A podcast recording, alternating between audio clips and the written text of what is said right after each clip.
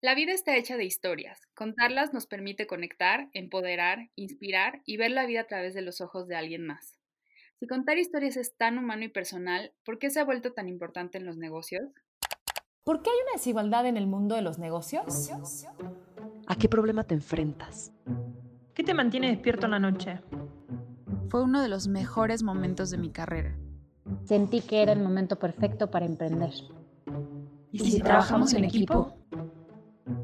Victoria 147, el podcast. Hola a todos, yo soy Ale Perea, soy directora de contenido en Victoria 147 y hoy me acompañan dos grandes creativos y contadores de historias. Tenemos aquí a Lina Morante. Lina es estratega de marca y directora creativa en Floyd, una consultoría en branding estratégico para marcas con propósito. Es una pro en explorar el corazón de las personas para extraer sus historias, sus sueños, motivos y convicciones y desde ahí construir marcas con propósito, flow y dirección. Un dato curioso sobre Lina es que de niña quería ser astronauta y es algo que todavía quiere, igual que yo. Eso no me lo sabía, Lina, pero compartimos un sueño frustrado. Sí. Bienvenida y qué gusto tenerte por acá. Gracias, Ale. Gracias.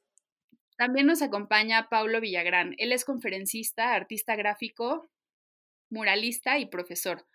Para Pablo, seguir creando es permanecer divirtiéndose. Ha realizado proyectos con, para un montón de marcas que si les cuento todas nos tardaríamos un buen rato y aparte les tendríamos que pedir que, que sean nuestros sponsors, así que mejor les cuento que algo que nos encanta de Pablo es que logró hacer de su hobby una forma de vida y descubrió que la ilustración cabe en cualquier espacio y que la creación es este juego permanente de ideas que encuentra en la música, el arte, la convivencia, la observación y la vida misma. Pablo, muchas gracias por acompañarnos hoy. No, muchas gracias, Ale. Encantado de estar aquí con ustedes y pues bueno, este, pues vamos a dejarnos llevar por esta entrevista. Muy bien. Pues invitamos a Lina y a Pablo para hablar de la importancia de contar historias y conocer mejor esta herramienta de storytelling. Quisiera empezar precisamente preguntándoles qué es el storytelling, porque creo que es un término que como emprendedores se escucha mucho, pero me atrevo a decir que la mayoría no estamos 100% seguros de qué es y con qué se come. Entonces, Lina, para ti, ¿qué es y qué no es el storytelling? Mira, el, pues justo, el, el, tema está, el término está muy, digamos, como que utilizado, de pronto manoseado. Y el storytelling es una narración, pero ojo, todos somos storytellers, todos, por ser humanos, somos narradores de historias. La diferencia cuando es en un ámbito profesional es que es una narración con la que tienes un objetivo, digamos, que cumplir. O sea, es una narración dirigida y no es solamente un acontecimiento. Porque, por ejemplo, si yo te cuento ahorita eh, cómo me fue ayer, es storytelling, pero no es el storytelling que se usa en negocios, en marcas, en proyectos, porque ahí estoy perpetuando algo que me pasó. Y más bien, cuando lo usamos en negocios, estamos ya buscando lograr o persuadir hacia un objetivo y tenemos muy, muy claro con quién vamos a entablar esa conversación. Entonces, es una narración dirigida y, ojo, no está limitada a escribir, no, porque puede ser música, puede ser ilustración, puede ser, eh, vaya, todo lo que se pueden imaginar, siempre y cuando haya justamente esta transmisión de mensaje. Em, y pues nada, o sea, prácticamente sería, así es como, como yo lo, lo veo y no lo considero una herramienta, ojo, a ver, con cuidado y con pinzas lo que voy a decir. No es que no sea una herramienta creativa, porque no quiero acotarlo solamente a temas creativos. El storytelling es, es, o sea, es una herramienta de comunicación y para personas en general. Entonces, no solamente está acotado a un tema como de creatividad o marca, por decirlo así. Claro, y es algo de lo que precisamente quisiéramos hablar más adelante, pero antes de pasar a, eso, me gustaría también escuchar a Paulo y saber para ti qué es y qué no es storytelling.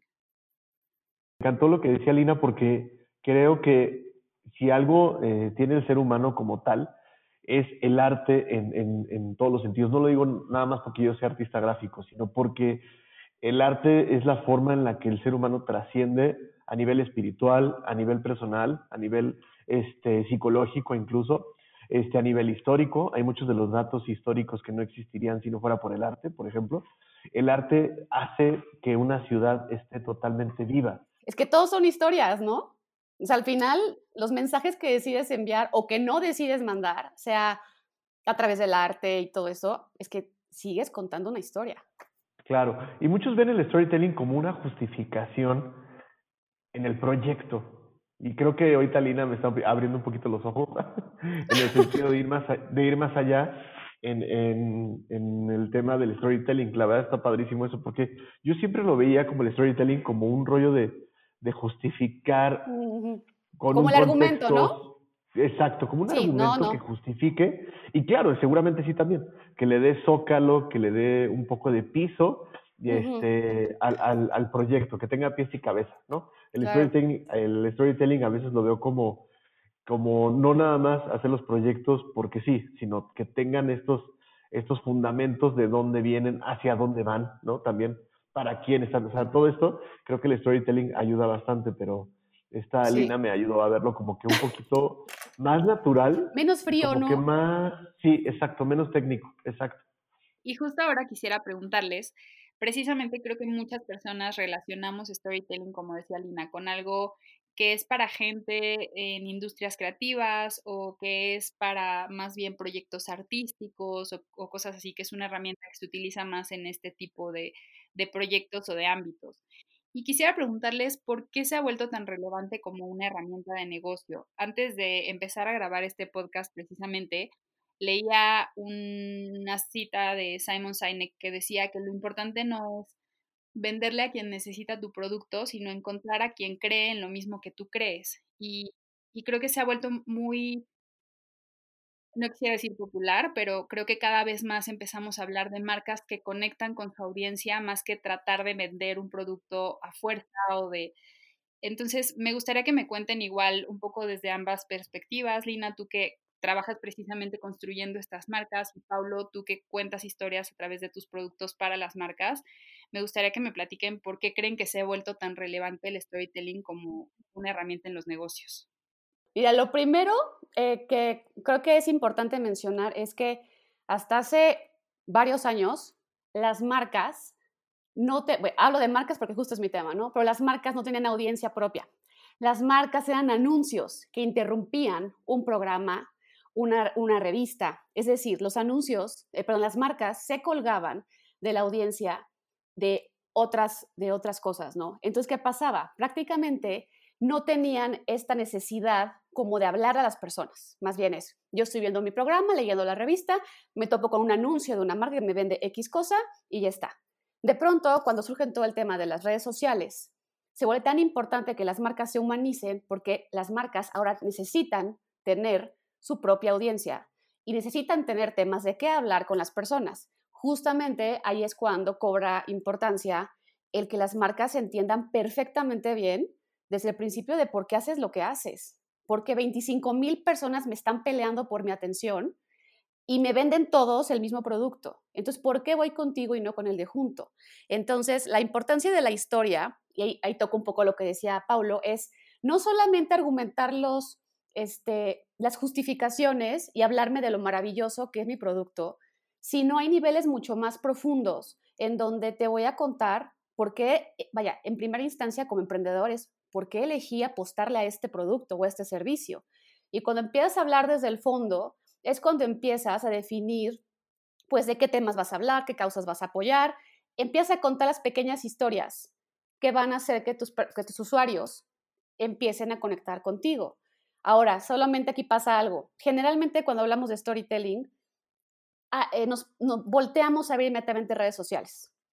Yo les diría, antes, antes, antes, antes, antes. Para saber qué decir, primero hay que saber qué queremos decir, ¿no? Y para decir, ya me quiero trepar a las redes sociales, primero es, bueno, pero ¿de qué vas a hablar? Entonces, hay que regresarnos justamente eh, y entender qué es lo que está pasando adentro de los proyectos y las marcas. Y creo que es donde ahí se vuelve relevante, que no compras un producto, o sea, resuelves una necesidad a través del producto, ¿no? Entonces creo que por ahí va. En cuestión de, de marcas.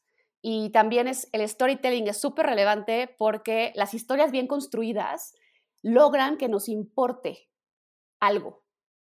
Y las marcas deciden qué es lo que ellas quieren que nos importe a nosotros para que nosotros le pongamos atención a eso. Entonces, vaya, a mí me, bueno, me que te encanta construir las historias, ¿no? De, y por eso son relevantes al final. Aquí sucede algo bien interesante como eh, pues hay tendencias y evidentemente van cambiando y de repente pues vamos pasando de un mundo totalmente este análogo al tema digital y este y ahí es donde se construyen muchos caminos. O sea, esta conexión que tenemos a nivel digital es impresionante. O sea, yo creo que estamos ante un momento eh, realmente histórico en cómo nos podemos conectar de una manera tan inmediata, ¿no? Y eso cambia mucho el, eh, el, tema del storytelling como algo que vino a evolucionar porque iba a suceder. O sea, yo creo, yo creo que el storytelling tenía que suceder. Entonces, ahora yo creo que el storytelling viene y necesita esta parte para poder hacer estos filtros a todo este mercado, a todo este gran mercado. Pero, como todo, siempre va a haber mucha paja, mucho contenido, muchos que ni siquiera saben hacer buen storytelling y nada más lo hacen por negocio, nada más lo hacen porque por quedar bien con el cliente, que eso es lo peor. Cuando tú nada más quieres como conseguir los clientes por, por hacer el match económico, o sea, como hacer este esta conexión de no, güey, es que yo sé porque no, no, no, a ver, olvídalo. Tienes que disfrutar el proceso y si te gusta hacer storytelling, vas a vivir la experiencia de que vas a flotar en este esquema este, creativo y gráfico y plural, ¿no? O sea, creo que este, como todo el storytelling, seguramente hay muchos que hacen contenidos espantosos, ¿no? Y hay muchos que de verdad hacen contenidos que dices, wow, es mi respeto, esto está increíble, porque yo creo que como el mismo arte, te das cuenta cuando un storytelling es forzado, es, es este, hasta obvio, es, o sea, y fabricado y acartonado. Sí, horrible, horrible, horrible, ¿no? La verdad yo creo que sí es algo necesario y creo que hay muchísimo talento. México tiene muchísimo talento, tiene creativos muy, muy fuertes. Y me encanta esto que platican porque creo que precisamente como emprendedoras una ventaja que tenemos es que podemos decidir qué historias contar y creo que esto obviamente viene con una responsabilidad, ¿no? De qué mensaje es el que estás poniendo allá afuera, pero pasa también que muchas veces creo que volteamos a ver a grandes marcas, no sé, como Nike, Coca, em, Airbnb, Dove, y decimos, wow, es que lo hacen increíble, pero ¿qué? Y, y esta pregunta me gustaría dirigirla a ti, Lina, porque creo que tienes mucha experiencia en este tema. ¿Qué están haciendo bien estas grandes empresas que nosotras como emprendedoras podemos replicar o qué ventajas también podemos tener nosotras al momento de contar la historia de nuestra marca que a lo mejor estamos pasando por alto? Mira, justo mencionaste Nike. Este, yo Nike la tengo como justo una marca como en algunas clases de referencia porque tiene muy claro cuál es su personalidad. Y creo que es algo que hay que aprenderles en general a las grandes marcas. Tienen exactamente bien ubicado cuál es la personalidad de su marca. Por ejemplo, Nike es un arquetipo héroe. Cuando sabes cuál es tu personalidad, automáticamente tienes ya ciertos como que parámetros y estructuras, por decirlo así, que te ayudan a dirigir un poco mejor tus mensajes. Eso es por un lado, ¿no? Por otro lado, yo creo que nos conocen perfecto. Pero antes, también lo mencionaba Paulo, ¿no? O sea, antes conocernos eran números, eran cifras, eran bloques, todos iguales, todos robotizados, ¿no? Y creo que ahora lo que hacen, eh, no puedo hablar por todas las grandes marcas porque es un tema delicado porque hacen una cosa bien, pero la otra la hacen fatal, entonces, digamos, específicamente en temas de comunicación, ¿sabes? O sea, nada más ahí. Creo que nos conocen perfecto como personas, ya no como estadística. O sea, conocen qué queremos que nos dure, lo que soñamos, lo que anhelamos, este, qué cualidades tenemos, qué comportamientos, qué necesidades. Nos ven como persona antes de que vernos como cifra. Y por eso también es importante entender la diferencia entre cuando alguien te dice, entiende tu audiencia, yo automáticamente digo, la audiencia es para que me escuche, pero el usuario es para que viva y mi producto le resuelva algo. Por eso es que me gusta más hablar como de usuarios que se conviertan en audiencia, no al revés.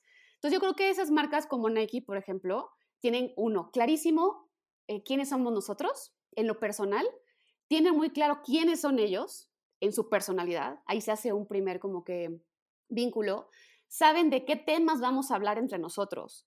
Y, por ejemplo, a ver, storytelling, pues que no quiero acotarlo solamente a publicidad o a comunicación, pero a ver, cuando Nike te dice desde el Just Do It, te está mandando un mensaje directo que es storytelling también, y creo que hay que aprenderles eso, o sea, ver primero a la persona. Ahora, en temas de emprendimiento, yo creo que la clave para que las emprendedoras se apropien de sus proyectos y no los suelten y sientan que son genuinos y que reflejan lo que realmente ellas creen, es que partamos de ellas, del dueña, de la dueña o del dueño de la marca.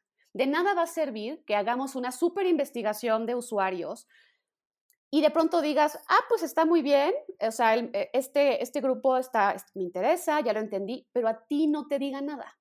Entonces creo que el sweet spot es cuando tú descubres quién eres tú, qué te interesa a ti, sacas tu personalidad, yo le digo, yo, le digo a eso, sacar el flow, cuando sacas tu flow personal, entiendes el flow de las personas y haces el match, ahí es donde se da, creo yo, un sweet spot.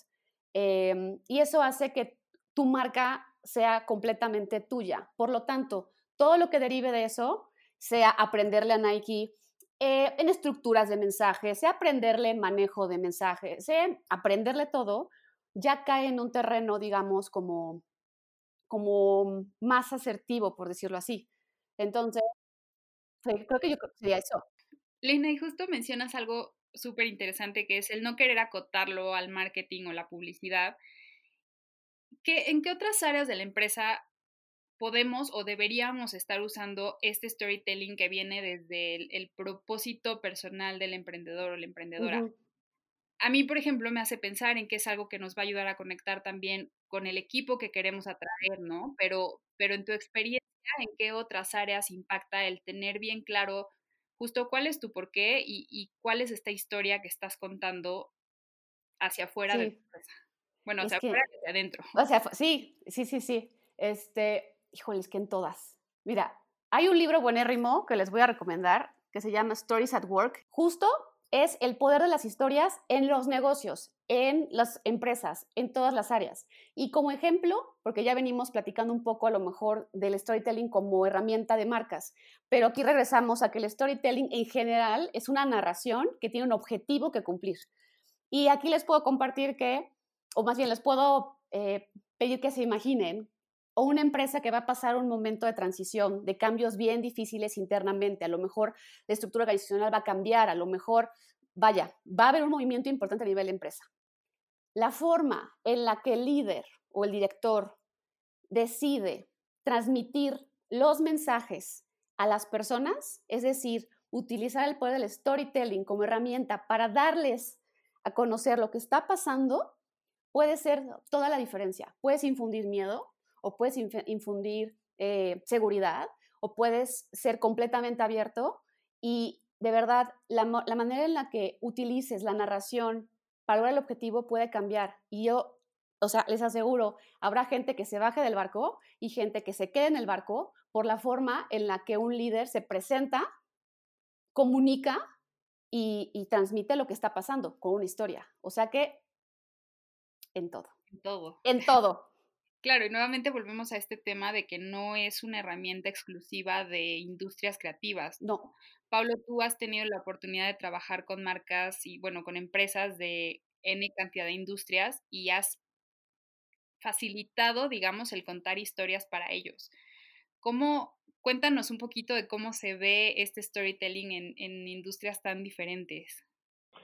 Pues sí, mira, eh, la verdad es que la, la, forma en la que a lo mejor yo este, navego con este storytelling en, en cuanto a, mi rubro, a mi chamba, lo que hago, es este, evidentemente a nivel gráfico, ¿no? Este, contando historias a nivel gráfico y, este, y aterrizándolas, aterrizándolas en un mural, en un mueble, porque me ha tocado como decorar este, hasta comedores, ¿no? O sea, hacer, soy muy soy un muralista como mucho más de interiorismo que más urbano. No soy de Vans, no soy de Adidas, no soy de calle, no soy de latas, ¿no?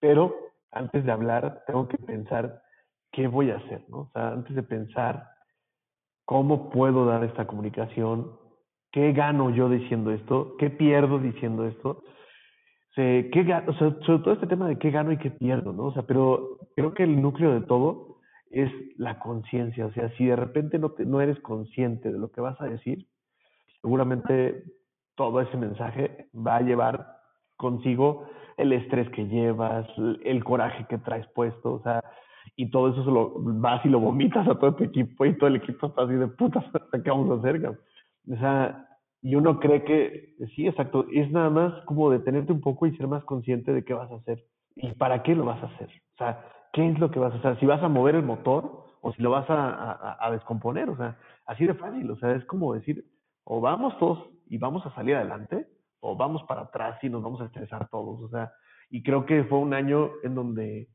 pues mucha, ahora el tema de la resiliencia fue ahí como que el tema del 2020, pero sí es que más allá de la resiliencia es como ver nuevas estrategias, nuevos tentáculos profesionales.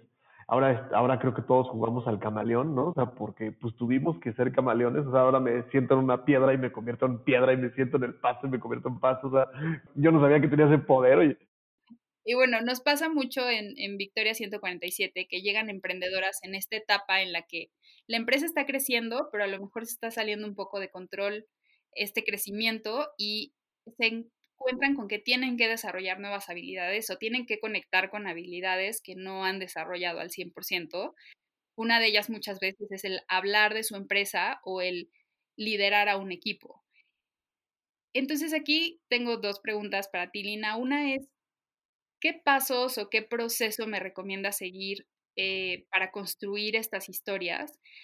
Y la otra es también, ¿tengo que hacerlo yo como líder o como directora de mi empresa o es algo que se puede de alguna forma delegar o tercerizar? Como tú que tienes tanta experiencia justo trabajando con emprendedoras, ¿qué les recomendaría?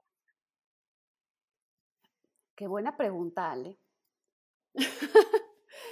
Híjole, mira, eh, obviamente cada historia es diferente y cada emprendedor es diferente, ¿no? Entonces, no es como que a lo mejor exista una fórmula tal cual, porque te podría decir que cuando las emprendedoras me topo con que son muy orientadas al, al producto, por ejemplo, un ingeniero químico, o sea, que están realmente desarrollando un producto, generalmente la parte que carecen es esta, ¿no? Porque están clavadas aquí, apasionadas del producto y la formulación yo pienso que ese perfil, el, lo primero que te van a contestar cuando les preguntes algo de tu producto, te van a hablar de, lo, de todo lo maravilloso que tiene el producto.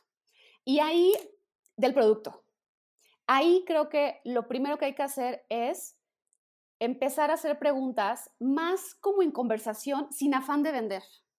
En plan, respóndeme, ¿por qué elegiste esa carrera? ¿Por qué te apasionó esto? ¿No? O sea, que te hablen de, o sea, que ellas mismas se puedan preguntar o que conversen con personas de la misma empresa, pero que, pero que hagan conversaciones en torno no al producto o no a la intención de vender el producto, sino en torno a la pasión que le ponen al producto. Me ha pasado varias veces que con una pregunta, la forma en la que me responden, le digo, esa frase, tal y como lo acabas de decir, es la frase que debes de poner en tu comunicación de marca esa frase, no tienes que contratar a nadie porque está ideal, porque nació de ti, pero la pregunta se formuló en lugar de hablar del producto, es háblame de tu pasión, de tu talento, de, de, de, de verdad, ¿por qué elegiste esto? ¿no? Entonces yo, algo que a lo mejor, a ver, no te digo, no es una fórmula o un paso a seguir, pero una sugerencia en general es que las que están clavadas en la, en la, implementación, en la ejecución de su producto, o en la formulación, por decirlo así, en la creación, que lo pongan en hold. Yo luego les digo, ponte las gafas de otra cosa, o sea, ponte las gafas de usuario o ponte las gafas de explorador, ponte las gafas de mago, ponte, o sea, hagamos un juego como de gafas, por decirlo así. Y entonces ahora ponte estas y dime qué ves. No se vale venderme el producto. Entonces, a lo mejor les sirve como, como ejercicio cambiarse las gafas, ¿no?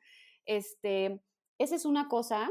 Este, dos, creo que muchas veces lo que juega nuestra contra es creer que no podemos. Y sí podemos, de verdad. O sea, no hace falta redactar una, una carta Santa Claus ni redactar un, una cosa gigantesca, porque el storytelling no tiene que ver con la longitud de palabras que escribas o con la cantidad de dibujos que hagas o con la cantidad de cosas que generes.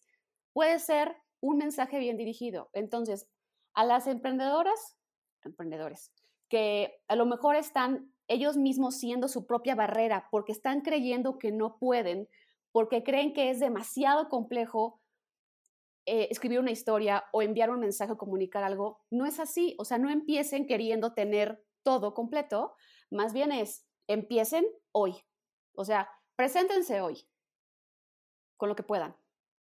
Me encanta que menciones esto porque también creo que muchas veces pensamos que contar una buena historia se trata de contar solo lo bueno, solo los atributos, solo lo que sale bien, pero ¿qué pasa de contar a lo mejor los retos que enfrentamos, los fracasos que hemos tenido, que nos han llevado hasta donde estamos? ¿Cómo manejan ustedes esta parte de, de contar a lo mejor una historia que pudiera no ser tan bonita, pero que puede tener un buen mensaje y conectar con, con alguien más? Es que creo que ya pasamos del contar historias, eh, a ver, como extremas, ¿no? La historia bonita o la historia mala, ya no existen esos extremos. O sea, al final es hay que, es, eh, cuéntame una historia humana, ¿no? Con matices, Natural, ¿no? O sea, sí, o sea, justo en las novelas, por ejemplo, ¿no? Las novelas, ahora series, ¿no? ¿Qué pasaba? Antes había un villano que era malísimo, villanísimo, y estaba la buena casi tonta, ¿no? Ya no existe eso. Ahora, tu personaje favorito puede ser, vamos entre comillas, la mala. ¿Por qué? Porque ya estamos llenos de matices. O sea, se vale contar lo que no salió tan bien, pero yo, o sea, me la rifé. Como está bueno contarlo padre, pero también decir que no estuvo fácil, creo que está bien eso. Pero ojo, aquí es donde me regreso al punto número uno. Cuando vas a lanzar un mensaje o comunicar algo, hay un objetivo, también lo decía, o sea, o sea, Paulo, ¿no? O sea, sí hay como que una intención. Si yo me voy a poner, poner a despotricar con mi marca y mi proyecto, de la nada, todo lo que hice mal, sin contexto, no lo hagan. O sea, no lo hagan, de verdad. O sea, todo viene conectado. O sea, es humanizar tu marca, tener claro a quién se lo vas a decir, de qué temas vas a hablar, cuáles son tu, ahora sí que tu marco de referencia, tu canvas, vaya, ¿no? Hablando un poco de arte, ¿no? O sea, ¿cuál es tu canvas? ¿Cuál es tu framework? Y sea asertiva dentro de eso. O sea, habla cosas, eh, no sé, retos, como desafíos, lo que no salió bien, pero ten claros tus límites. Si no, te vas a convertir eh, en, en, o sea, en, sabrá Dios en qué, ¿no? En un canal de quejas. Y no queremos ser un canal de quejas tampoco, ¿no? O sea, no, no, no. Sí, es cierto. Pero creo que va muy de la mano, como dices, con, tener clara tu personalidad, de qué hablas y con quién quieres conectar. Sí, sí. Viene otra parte muy interesante, que es también cómo mido el que conecté o que no conecté, que logré mi objetivo o no lo logré con esa historia. Me gustaría que me platiquen igual Paulo en, en, los proyectos que haces para otras marcas, Lina dentro de los proyectos que haces para emprendedores, ¿qué métrica se utiliza para algo que pudiera parecer tan abstracto y tan subjetivo? No sé, pero a mí me ha pasado mucho que los proyectos que hago, sobre todo en el tema de mural, van más allá. O sea, no nada más es entregar el producto y ya, ¿no? O sea, es como mucho más allá porque desde antes se platicó acerca del mural, de qué va a ser, si va a contar una historia en cuanto a, a, un tema familiar que los una, que los represente o que represente a lo mejor un restaurante de, comida oriental y de qué comida oriental estamos hablando, o sea, pero en el momento en el que ya llegamos a, la pieza, a la propuesta, este, se, se, plasma, vaya, la pinto y todo, que además pintarla para mí es como que lo más placentero, o sea, yo ya estar pintando el mural para mí es así como el momento, la cúspide de mis proyectos, porque es justo lo que me gusta, ¿no? Pero justo en ese momento, de repente termino el, el proyecto, termino el mural y va más allá. O sea, porque es un eco en el que me habla, otra vez el cliente me dice, no sabes, lo vio mi cuñado y le fascinó y bla, bla, bla, y se va haciendo como un de boca en boca impresionante.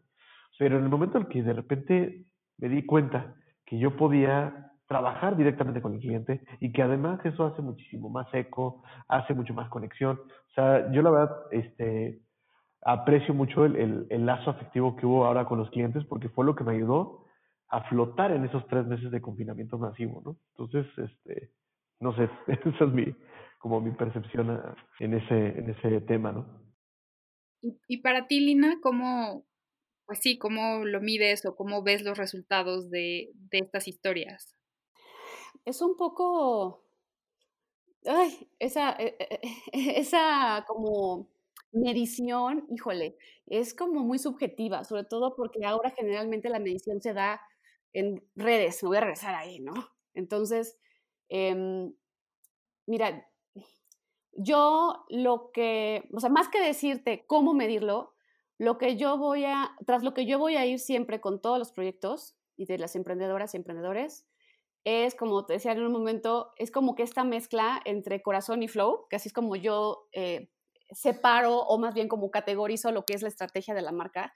Y creo que es justo lo que ha hablado este, Paulo, es corazón y flow. Para mí es eso, ¿no? Entonces...